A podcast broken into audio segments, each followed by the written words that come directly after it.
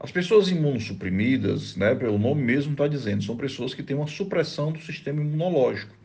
Então, elas normalmente têm uma capacidade diminuída de responder às vacinas quando a gente compara com indivíduos imunocompetentes, ou seja, aqueles que eh, estão com seu sistema imune rígido. Então, uh, são pessoas, algumas dessas imunodeficiências são uh, consideradas primárias, ou seja, o indivíduo nasce com elas, elas são raras, mas isso pode acontecer.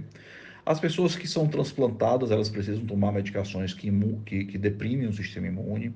As pessoas que uh, fizeram uso de, uh, de, de, quimioterapia nos últimos 30 dias também têm taxas de imunossupressão altas.